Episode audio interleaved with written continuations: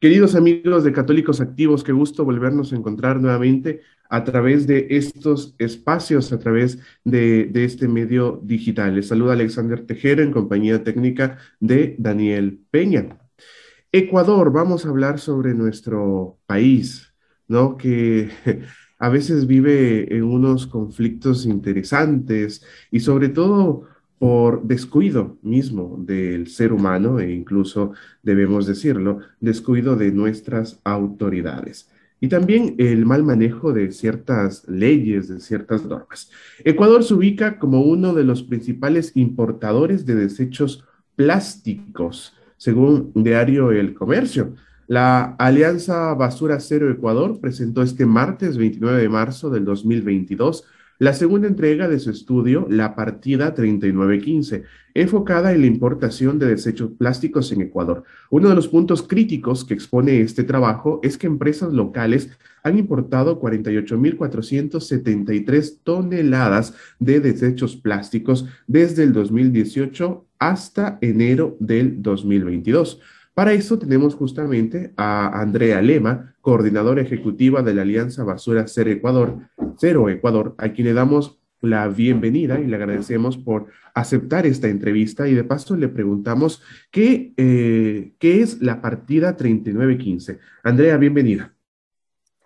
Listo, Alexander, muchas gracias por la invitación, em, por darnos este espacio para difundir un poco más de información sobre este tema tan importante que es el estudio de la partida 3915 que se ha realizado a través de la Alianza Basura Cero Ecuador. Nosotros somos una mm, red de redes, se podría decir, eh, donde convergen 34 o más organizaciones ambientales y sociales, las cuales promovemos en conjunto la implementación de modelos basura cero.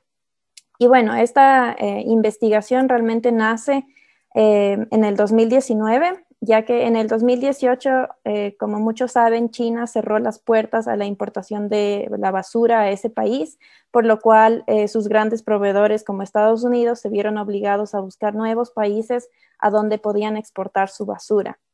Em, en el 2019, The Guardian hace una investigación en la cual mencionan a Ecuador como uno de los destinos eh, para la basura de Estados Unidos.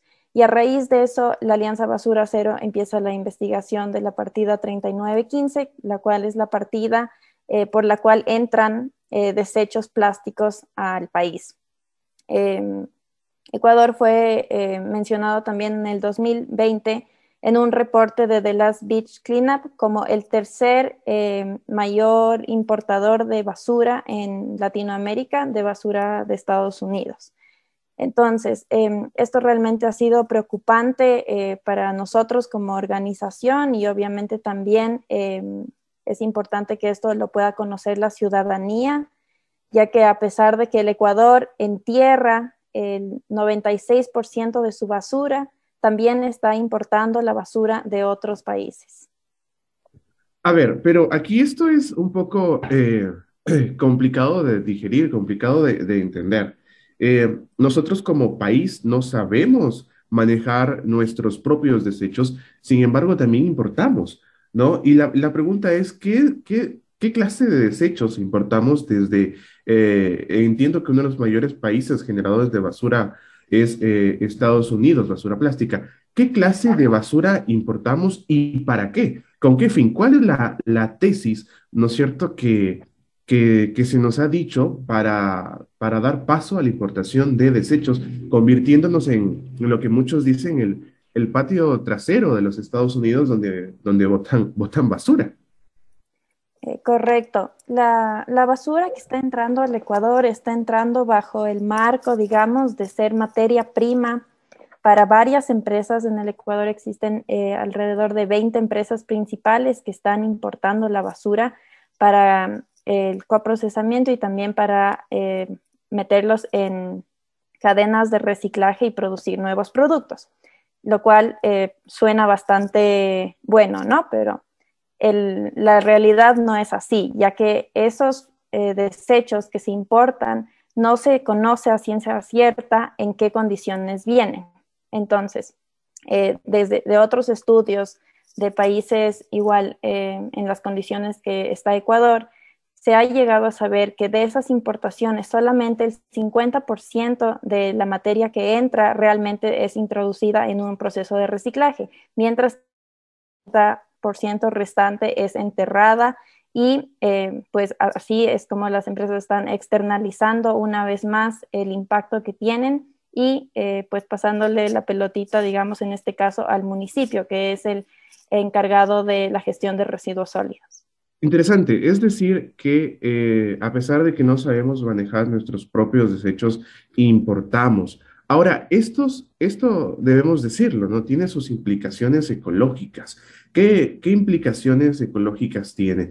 ¿Qué, ¿Qué, tan dañino es? Porque sí, en principio suena, uh, suena romántico, ¿no? La idea de poder eh, importar desechos para convertirlos, o sea, está dentro del, discurso ecológico, pero en sí, ¿cuál sería el problema? ¿Significa que nosotros como país no sabemos manejar o simplemente no sabemos manejar los desechos, no sabemos administrarlos o simplemente Estados Unidos eh, nos está haciendo una mala jugada al enviarnos lo que usted dice, 50% cosas que sí se pueden reutilizar y 50% cosas que no y que están enterradas bajo nuestra, nuestra tierra?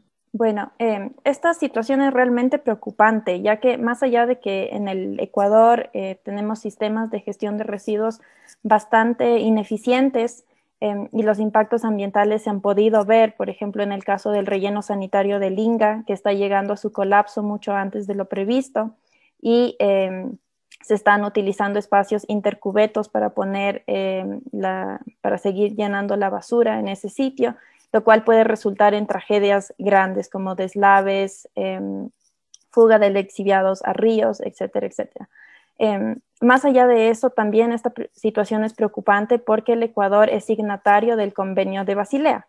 El convenio de Basilea es, y su enmienda sobre plásticos es un, un convenio internacional que han firmado varios países, entre ellos Ecuador, para eh, controlar el movimiento transfronterizo de desechos y evitar em, así que se pueda comercializar la basura, eh, sobre todo a países empobrecidos o, que tienen una situación diferente como, el, como es el Ecuador. Desde el Ministerio del Ambiente, eh, ¿qué se debería hacer? ¿Qué normas se debería tomar?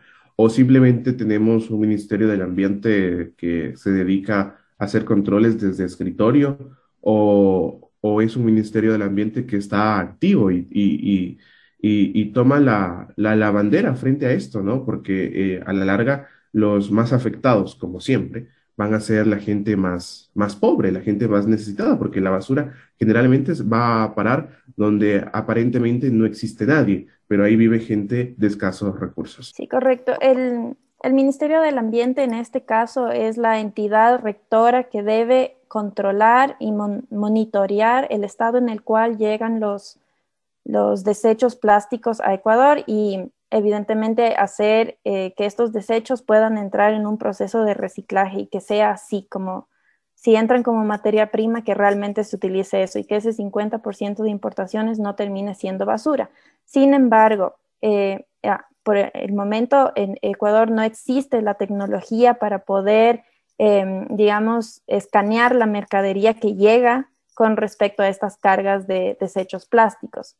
Entonces, eh, se ha hecho muy difícil para eh, el país poder saber en qué condiciones está llegando. Y al no saber en qué condiciones llegan los desechos al Ecuador, em, se podría decir que el Ecuador está yéndose en contra de su, del convenio de Basilea, del cual es signatario. Perfecto. Ahora, dentro de, de este convenio de Basilea, ¿no es cierto? Dentro de, de estas normas que nos dicen que debemos cuidar nuestro planeta, que debemos proteger y reducir también la basura a, cero en el tema de, los plásticos. Yo quisiera saber eh, por qué empresas, ¿no es cierto?, eh, importan estos desechos. ¿no? Eh, ya, ya lo habíamos mencionado antes, el fin es volver a reutilizar, pero si sabemos que hay ese, ese, ese remanente, ¿no? ese, ese residuo que no sirve para nada, que no, ah, que no puede ser reutilizado. ¿Por qué seguimos eh, importando basura. Y esto, entiendo, no es de ahora, sino que ya lo venimos haciendo hace mucho, mucho, mucho tiempo. ¿Crees, ¿Cree usted que, existan eh, temas políticos internos para, para lo cual el, el, rico siempre querrá ser más rico?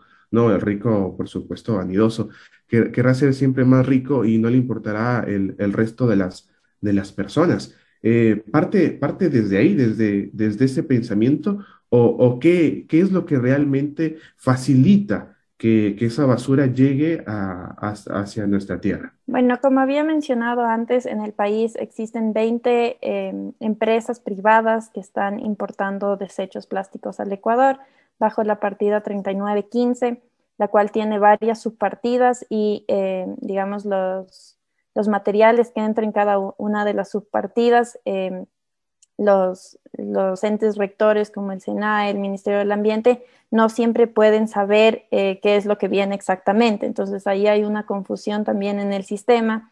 Em, y obviamente en nuestra legislación también que ha abierto las puertas y ha dejado cabida para que esta situación siga pasando. Entonces, em, potencias como Estados Unidos eh, y otros países obviamente van a eh, rastrear, digamos, a los, países que tienen menos regulaciones para poder seguir haciendo negocios con empresas en esos sitios.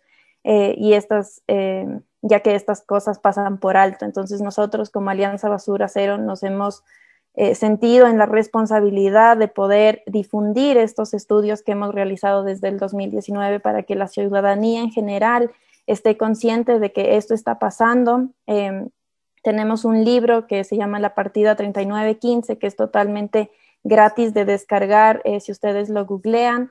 Eh, y ahí pueden enterarse de cada detalle de la investigación para que puedan apoyar y juntos podamos exigir a las entidades públicas eh, y a las empresas que tomen medidas y prácticas más sustentables para el desarrollo del, del, Ecuador. Perfecto. Ahora, el tema del reciclado, ¿no es cierto? Porque como país hace ya mucho tiempo se viene eh, impulsando el tema de que hay que reciclar en casa, pero noticias como estas son las que nos desmotivan un poco, ¿no? Porque es como si yo en mi casa eh, divido la basura, reciclo, trato de llegar a la basura cero, pero resulta que eh, importamos basura. Eso, eso es una cosa difícil de entender. ¿No? Importamos basura. ¿Qué, qué podemos, eh, ¿Cómo podemos entender o cómo podemos interpretar el reciclado que hace cada persona en su casa? Y también quería aprovechar y preguntarte, preguntarle, em, en la casa se recicla, en la casa se separa la basura plástica, ¿no es cierto? Pero resulta que cuando ya viene el tema del recolector de basura, todo se mezcla,